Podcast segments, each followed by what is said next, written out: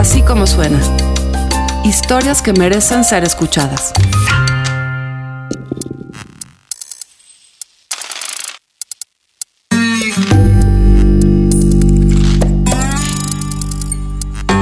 En Apizaco, Tlaxcala, a medio camino entre Centroamérica y Estados Unidos, cientos de migrantes se han encontrado con un nuevo obstáculo.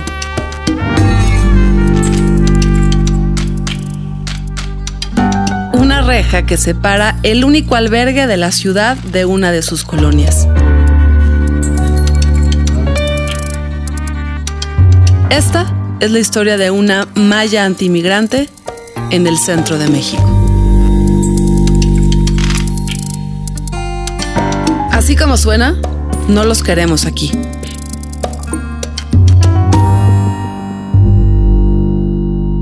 Cuando los migrantes centroamericanos que quieren llegar a Estados Unidos alcanzan la ciudad de Apizaco, media hora al norte de la capital de Tlaxcala, todavía están a 2.800 kilómetros de Tijuana, 1.900 de Juárez y 1.200 de Laredo. Las personas que cruzan México de forma clandestina sobre los trenes de carga se encuentran en el camino con una red de cientos de albergues en los que pueden parar a comer, bañarse y dormir. En Apizaco solo hay uno, el albergue de la Sagrada Familia. Pásate para acá. Es tu... No te pares en el sol. ¿Es tu hijo? Sí, está enfermito él ahorita. ¿Qué tiene? Calentura, bueno, ahorita se siente resfriado ahorita, ¿De dónde viene? de Honduras, Honduras. ¿De qué parte vienes? de Sambo Creek, ¿Cuántos años tiene? seis. ¿Seis? ¿Es tu hijo? ¿O Sí, tu- es mi nieto. ¿Es tu nieto? Ah. Pues mira, entra al albergue, ahorita están dando de desayunar. Gracias. Y este, Pero, ¿dónde está la entrada? ahí, ahí. ¿Esa puerta? Sí. Y dile a, dile a mi compañero para que este, a ver si le podemos hablar a la doctora para que te venga a revisar. Sí, pues, ya lleva dos días que no come ¿verdad? también. Oh, Está débil. sí. ¿Cómo te llamas, amigo? Dael. Ujú. Pasen y ahorita le hablamos a la doctora para que te lo revise. La voz que da la bienvenida es de Sergio Luna. Director del albergue La Sagrada Familia. Luna tiene unos 50 años. Ha pasado la mayor parte de su vida involucrado en proyectos de defensa de derechos humanos. Habla con las palabras y con la entonación de un académico jesuita. Trabaja en este albergue desde su fundación, en el 2010. Estos albergues pues fungen no solamente para, para el migrante como un espacio de descanso y de tranquilidad y seguridad, pero también fungen como espacios de contención para la ciudad y para las autoridades, porque son 7 mil personas que aquí en el albergue comen, duermen, descansan, utilizan servicios básicos, que de no estar este tipo de espacios, de alguna forma tendrían que eh, este, buscar este tipo de servicios en la ciudad. El albergue, que puede atender a unas 80 personas cada día, está literalmente en la orilla de las vías del tren. Montado en el patio trasero de una iglesia, es un espacio largo, dividido en tercios. De un lado hay un área para dormir, con literas de madera y colchones delgados, y del otro un espacio para comer, ambos cubiertos. Un grupo de seis o siete hombres comienza a prepararse para continuar el viaje hacia el norte, mientras una familia grande, o quizá varias pequeñas, come en una de las mesas. La Sagrada Familia está al fondo de una calle residencial de la colonia ferrocarrilera, Colfer para los locales, una zona de clase media. A menos que uno venga sobre el tren, el único camino para llegar al albergue es por la tercera privada de Álvaro Obregón. Bueno, Para entender por qué es relevante la historia del albergue de la Sagrada Familia en Apizaco, Tlaxcala, hay que escuchar a alguien que vive en la tercera privada de Álvaro Obregón. nosotros no podemos detenerlos, ¿verdad? Inclusive la policía no los puede detener porque ellos se escudan en derechos humanos, ¿sí? Aunque sea un migrante, pero viene a cometer este un acto delictivo en Apizaco, que es un delincuente, ¿sí? Aunque sea de cualquier otro país. Esta es la voz de una de las vecinas de la privada. Dice que ha vivido en la colonia ferrocarrilera más de 40 años. Me pidió no usar su nombre real, así que la voy a identificar como la señora Andrea. Sí, estábamos más contentos en el albergue. Cuando se instaló, no pidieron ningún permiso o una opinión a los vecinos.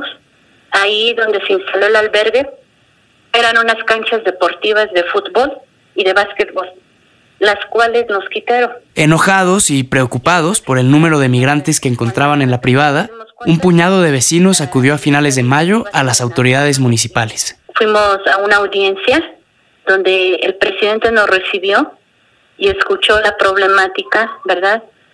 Que pues le expusimos acerca de lo que estamos sufriendo por diferentes actos delictivos. El presidente municipal de Apizaco Julio César Hernández los recibió y estuvo de acuerdo en que la colonia ha tenido problemas de inseguridad. es puntual y lo podemos ver a lo largo del año, inclusive platicando con la gente, que les roban eh, las lámparas, les roban los eh, rines de los autos, han roto ventanillas de los autos, se han metido a los, a los, este, a los domicilios, porque bueno, recordemos que también con los migrantes están en una situación vulnerable, e inclusive nosotros hemos ayudado muchas veces con ellos, pero también hay gente que viene pues de las maras y son gente que pues obviamente pone en riesgo y en jaque a la ciudadanía con su tranquilidad. Habiendo identificado el problema y sin probar que entre el flujo migratorio hay integrantes de pandillas, las autoridades de Apizaco y algunos vecinos de la colonia ferrocarrilera acordaron una solución.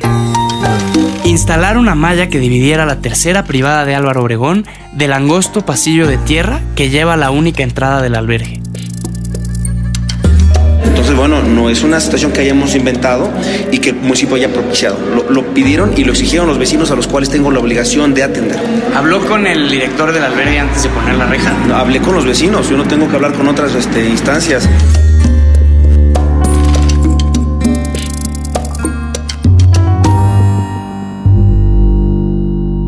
Para mí esta reja significa eh, desafortunadamente la, el avance y el progreso de un sentido profundamente eh, violento. Es un discurso este, y un símbolo de la violencia que, que está aumentando preocupantemente en, en México eh, en contra de la población migrante.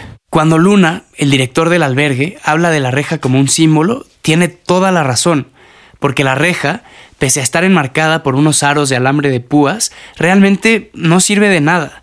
Mide 8 metros de ancho, lo mismo que la calle, y unos 3 de alto, pero en uno de los extremos tiene una puerta de un metro de ancho que permanece abierta todo el día para que el albergue pueda funcionar de manera normal. De hecho, los vecinos queríamos poner una barda para cortar el acceso total que hay de parte de las vías, ¿sí? Porque las personas viajan en el tren. La malla no divide al albergue de la colonia ni en las noches, cuando está cerrada. Los vecinos tienen llave, los encargados del albergue tienen llave y las autoridades de la ciudad tienen llave. Ellos han manifestado en muchas ocasiones que han tenido problemas severos durante la noche por robos, por gente que molesta a sus hijos.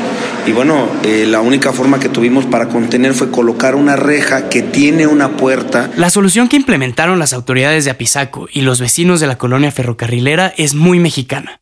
Una reja que, cuando mucho estorba, pero de ninguna manera impide el paso de migrantes del albergue hacia la avenida principal. Lo que sí logra la reja es insultar a los migrantes y a quienes trabajan en el albergue y simboliza que no son bienvenidos en Apizaco. El colocar una malla o, lo que últimamente han dicho de colocar una barda es querer tapar el sol con un dedo. Es querer no ver una realidad porque nos lastima, porque nos inquieta, porque nos cuestiona.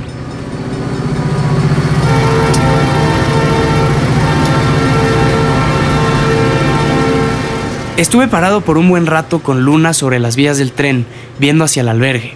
El muro que voltea hacia las vías está pintado con un mural colorido que pone albergue en grandes letras rojas, para que ningún migrante que pase por ahí se pierda. En el albergue y en las vías del tren vamos a encontrar a padres, madres, hijos, niños, bebés, que lo único que están haciendo es salir de su país por, por mejores condiciones de vida, por salvar la vida misma y que desgraciadamente en su paso no solo son víctimas de la delincuencia organizada, del, del, tráfico de personas, sino también son víctimas de estas circunstancias de discriminación. Luna cuenta que Tlaxcala es un paso obligado para los migrantes que hacen el viaje en tren. En la ruta de albergues, el anterior está en Tierra Blanca, Veracruz, a unas 15 horas. El siguiente está en Huehuetoca, en el Estado de México. Mientras me cuenta que el paso de grupos cada vez más numerosos de migrantes ha provocado reacciones de los locales, un hombre viejo que venía caminando por las vías se acercó a nosotros. No, no mucha. Ah, no, no. El pinche gobierno aquí está mal en México. Sí. Si nosotros estamos llenos aquí y ahora ya. Sí, sí, está mal el pinche gobierno, la verdad. No, luego yo paso y está lleno. Puro puto marihuana. Yo creo que ahí en una pinche casa de esas yo vi que se bajaron cinco. Se metieron a, a sacar cosas. Otras pinches cosas. Luego dijo que estuvo bien que cerraran ahí, mientras apuntaba hacia la reja, y que a los migrantes deberían correrlos. Luna, paciente, respondió sin muchas ganas de caer en un debate. ¿Quién sabe? Igual que traten así a nuestra gente allá en Estados Unidos. Así la tratan. ser. Pues sí, así, Sí, así hay que ser. así la tratan y uno aquí es bien pendejo. El hombre continuó su camino por las vías del tren, hacia el centro de Apizaco. Frente al aumento de delincuencia o de este ambiente de inseguridad en las ciudades, como en el caso de Apizaco, es mucho, muy fácil buscar un chivo expiatorio.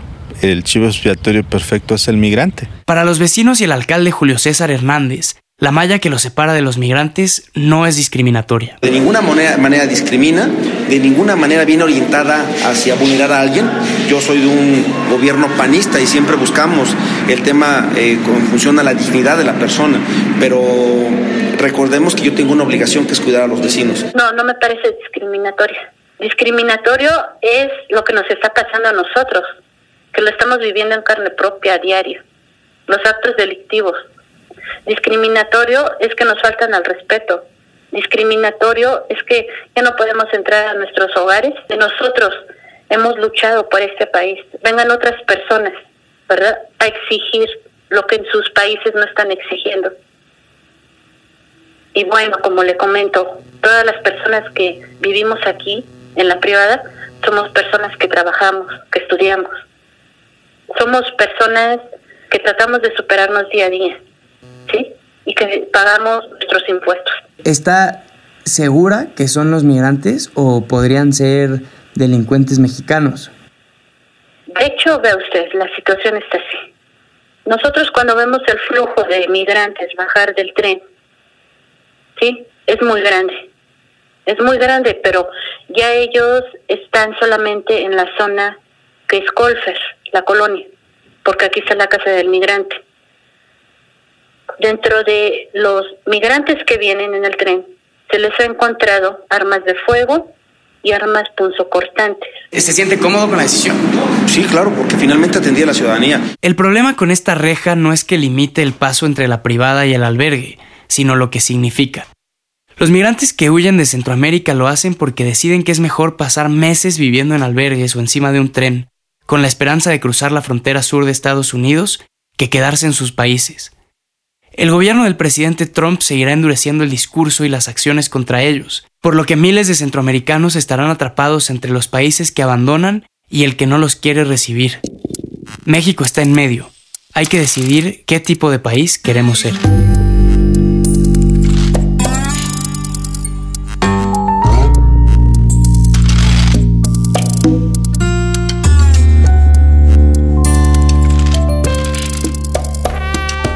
Así como suena es una producción de puro contenido. La producción, el diseño sonoro, la mezcla y la música corren a cargo del equipo de BHD Studios. La dirección de producciones de Mariana Linares.